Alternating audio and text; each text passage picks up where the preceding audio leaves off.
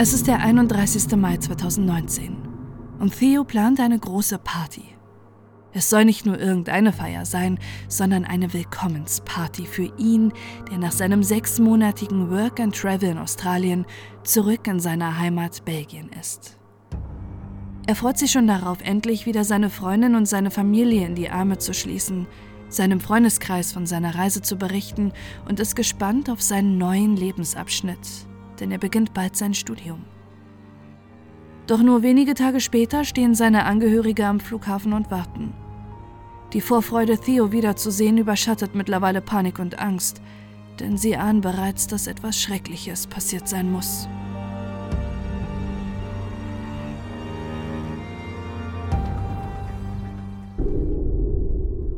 Das Abenteuer.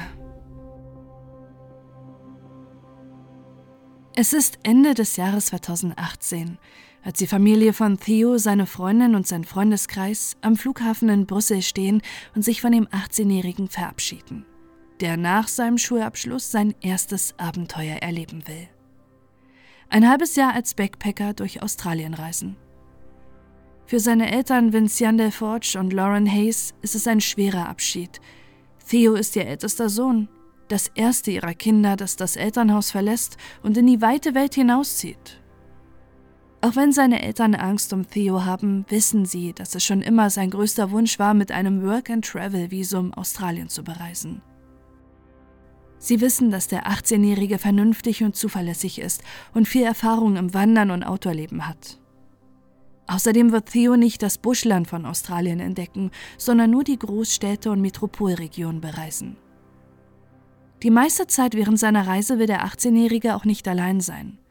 Die Familie hat Verwandtschaft in Australien, die Theo besuchen wird, und nur in den letzten Wochen seines Aufenthalts wird er allein unterwegs sein, bevor er zurück nach Belgien fliegen wird, um sein Ingenieurstudium zu beginnen. Am 12. November 2018 steigt Theo Hayes in sein Flugzeug voller Vorfreude auf ein Abenteuer, das er nie vergessen wird. Und ohne Vorahnung, dass er seine Liebsten nie wiedersehen wird und seine Reise in einem Mysterium endet. Zu Beginn seines Work and Travels besucht Theo seinen belgischen Patenonkel Jean-Philippe Pector in Victoria, wo er bei dessen Familie lebt. Sie haben sich schon seit mehreren Jahren nicht mehr gesehen und Jean-Philippe, seine Frau und seine Kinder haben sich schon lange auf das Wiedersehen gefreut, seitdem sie erfahren haben, dass Theo einige Zeit bei ihnen leben wird. Sie machen viele Ausflüge zusammen, erkunden die Natur, gehen surfen, zeigen ihm ihre Heimat und genießen die Zeit, die Theo bei ihnen ist. Silvester verbringt Theo zusammen mit seiner Cousine Lisa. Zusammen mit Lisas Freundeskreis feiern sie in das Jahr 2019 hinein. Einige Wochen verbringt er dann mit seiner Cousine in Melbourne, bevor der 18-Jährige nach Adelaide und zum Great Barrier Reef nach Cairns reist. Im Anschluss besuchte er Lisa und ihre Familie in Brisbane. Am 26. Mai verabschiedet sich Theo von seiner Cousine. Die letzte Woche seines sechsmonatigen Work and Travels ist angebrochen und die will er an der Goldküste und dem beliebten Urlaubsort Byron Bay verbringen. Theo nimmt dafür den Bus. Von Brisbane sind es nicht mal zwei Stunden Fahrt zur Goldküste und Byron Bay. Am 29. Mai 2019 checkt er im Wake Up Hotel, einem Backpacker-Hostel in Byron Bay ein. Es wird der letzte gesicherte Aufenthaltsort des 18-Jährigen sein.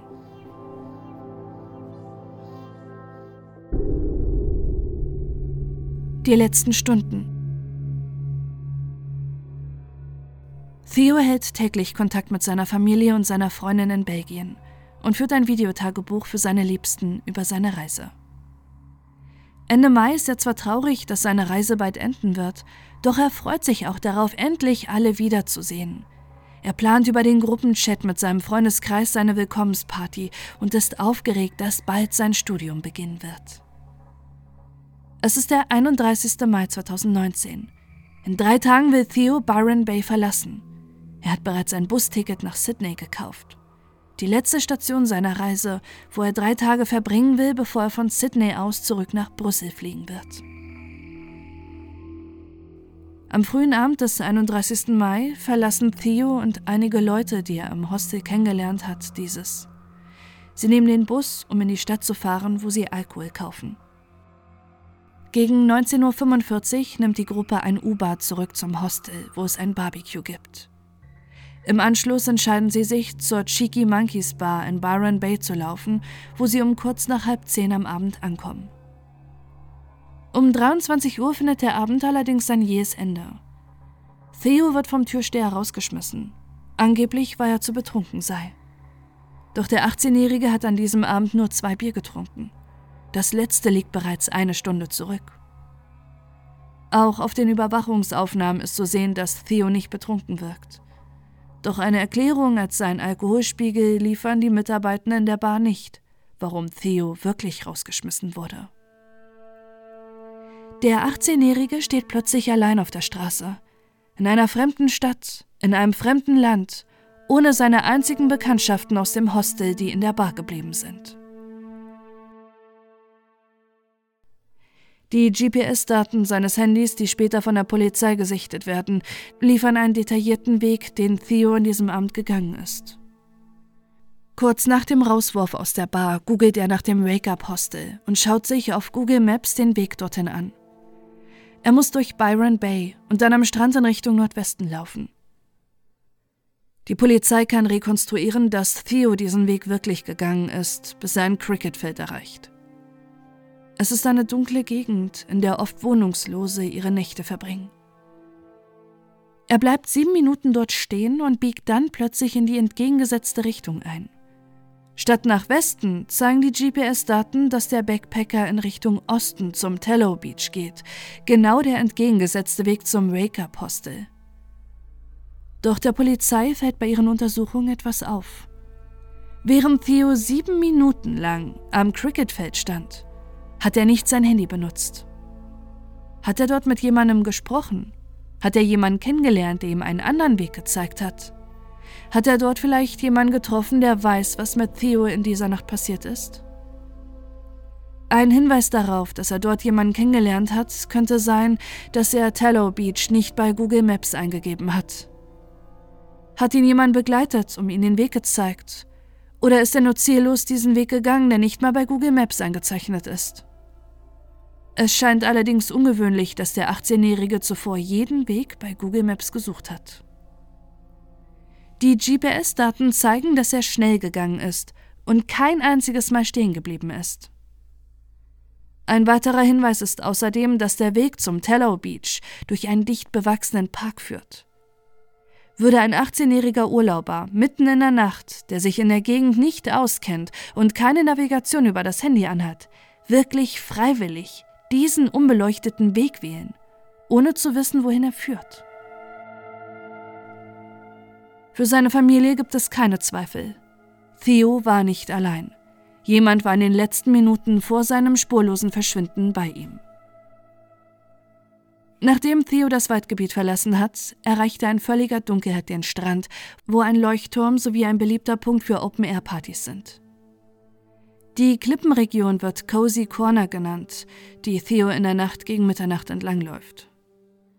Immer wieder verweilt er, antwortet auf WhatsApp-Nachrichten, die er am Tag bekommen hat, und er beginnt sogar eine belgische Comedy-Serie auf YouTube zu schauen. All das lässt seine Familie vermuten, dass Theo keine Angst oder Furcht hatte und er schien sich nicht verlaufen zu haben. Vielmehr wirken die Aktivitäten auf seinem Handy, als würde er Zeit überbrücken wollen. Warum sollte er ausgerechnet mitten in der Nacht, in einer verlassenen Küstenregion, wo er nicht mal weiß, wo genau er ist, anfangen, YouTube-Videos zu gucken und auf Nachrichten zu antworten, auf die er den gesamten Tag nicht geantwortet hat?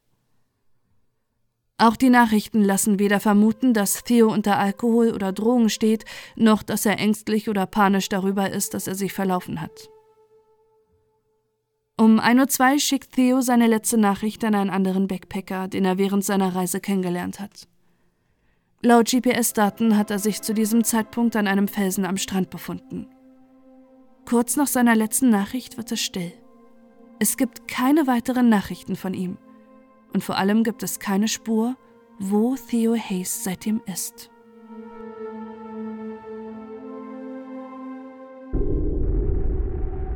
Die Suche Dass ihr Sohn, Bruder und Freund am anderen Ende der Welt verschwunden ist, bemerken Theos Angehörigen nicht sofort. Als sich der 18-Jährige nicht meldet, gehen sie davon aus, dass er beschäftigt ist. Doch als die Tage vergehen, wächst die Sorge bei ihnen. Hat Theo vielleicht sein Handy verloren und kann sich deshalb nicht melden? Oder ist etwas Schlimmeres passiert?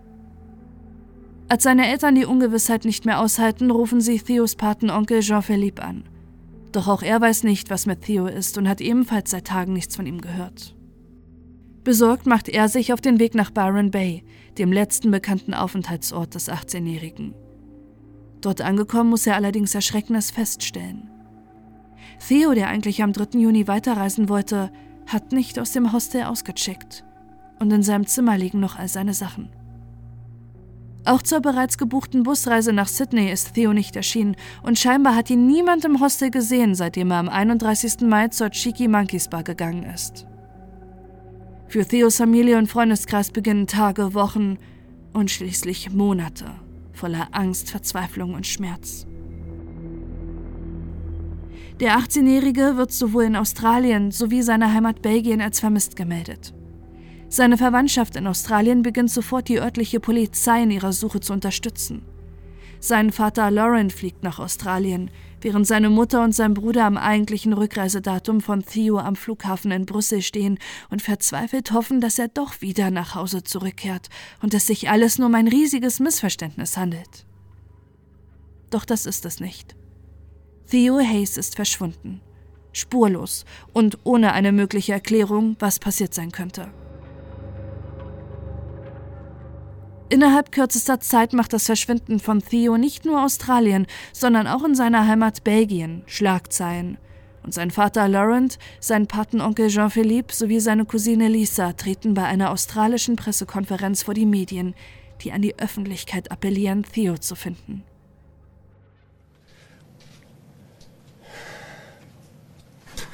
When I left Belgium, I promised Theo's little brother, Lucas, that I would bring his brother home. Please, help me keep my promise to him.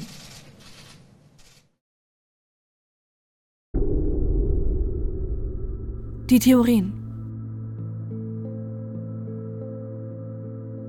Schon früh gibt es von Seiten der Familie Kritik an der Ermittlungsarbeit der australischen Behörden. So weigern diese sich anfangs, die Handydaten von Theo zu analysieren, und das, obwohl sein Handy wichtige Hinweise liefern könnte, da der 18-Jährige nachweislich noch in der Nacht seines Verschwindens WhatsApp genutzt hat. Erst als seine Mutter das Passwort seines Google-Kontos knackt, nutzen die australischen Ermittlerinnen die Handydaten und werten diese aus, die die genauen Informationen geben können, wo sich Theo in der Nacht seines Verschwindens aufgehalten hat. Doch mittlerweile sind 17 Tage seit Theos Verschwinden vergangen. Zeit, die in einem vermissten Fall das Wichtigste ist. Erst jetzt können die Behörden das Suchgebiet eingrenzen. Zuvor sind sie davon ausgegangen, dass Theo auf dem Weg zum Hostel verschwunden ist. Und erst jetzt sehen sie, dass der 18-Jährige in eine ganz andere Richtung gegangen ist, sowie dass sein Signal am Strand abgebrochen ist. Als im Juli 2019 der dicht bewachsene Weg durch den Park zum Tallow Beach abgesucht wird, wird Theos graues Puma Basecap gefunden, das er am Tag seines Verschwindens aufhatte. Es bestärkt die Theorie, die die australische Polizei seit dem ersten Tag verfolgt und auf die sich laut Theos Familie viel zu sehr konzentrieren. Theo war betrunken oder stand unter Drogen. Vermutlich stürzte er am Strand von den Klippen ins Meer und ist schon lange tot. Aber nicht nur Theos Familie zweifelt an dieser Theorie. Immer wieder werden in den belgischen und australischen Medien die Ungereimtheiten aufgegriffen, die mit dieser Theorie einhergehen. Theo hat sich in den Nachrichten, die er noch in der Nacht geschrieben hat, klar artikuliert. Die Menschen, die ihn in der Cheeky Monkey Bar gesehen haben, bestätigen, dass er nicht betrunken gewirkt hat, obwohl er angeblich wegen seines Alkoholspiegels rausgeschmissen wurde. Und die Überwachungsaufnahmen aus der Nacht zeigen einen Theo, der nicht orientierungslos wirkt.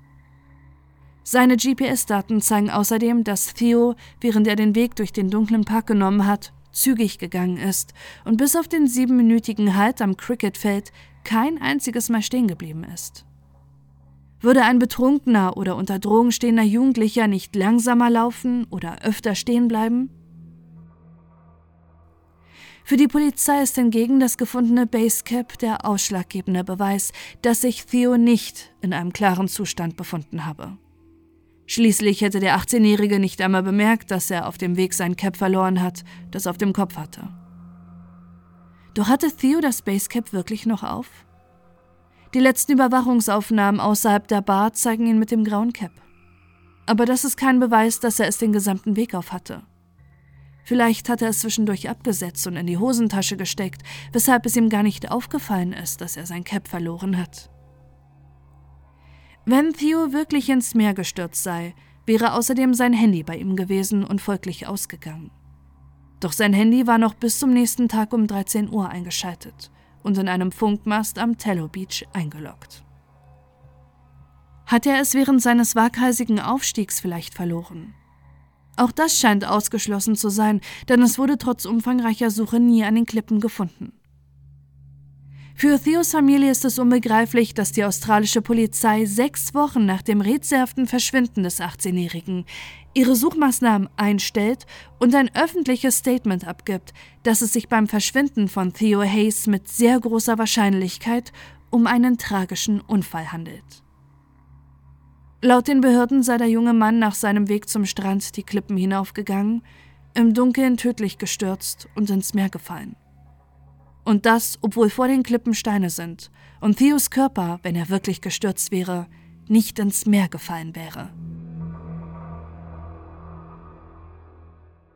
Andere Theorien scheinen die australischen Behörden komplett auszuschließen. Obwohl seine Familie bis heute überzeugt ist, dass Theo vor seinem Verschwinden nicht allein war. Obwohl das Cricketfeld, an dem Theo in der Nacht sieben Minuten stehen blieb, als beliebter Treffpunkt für Wohnungslose bekannt ist, gibt es keine Ermittlungen in diesem Umfeld.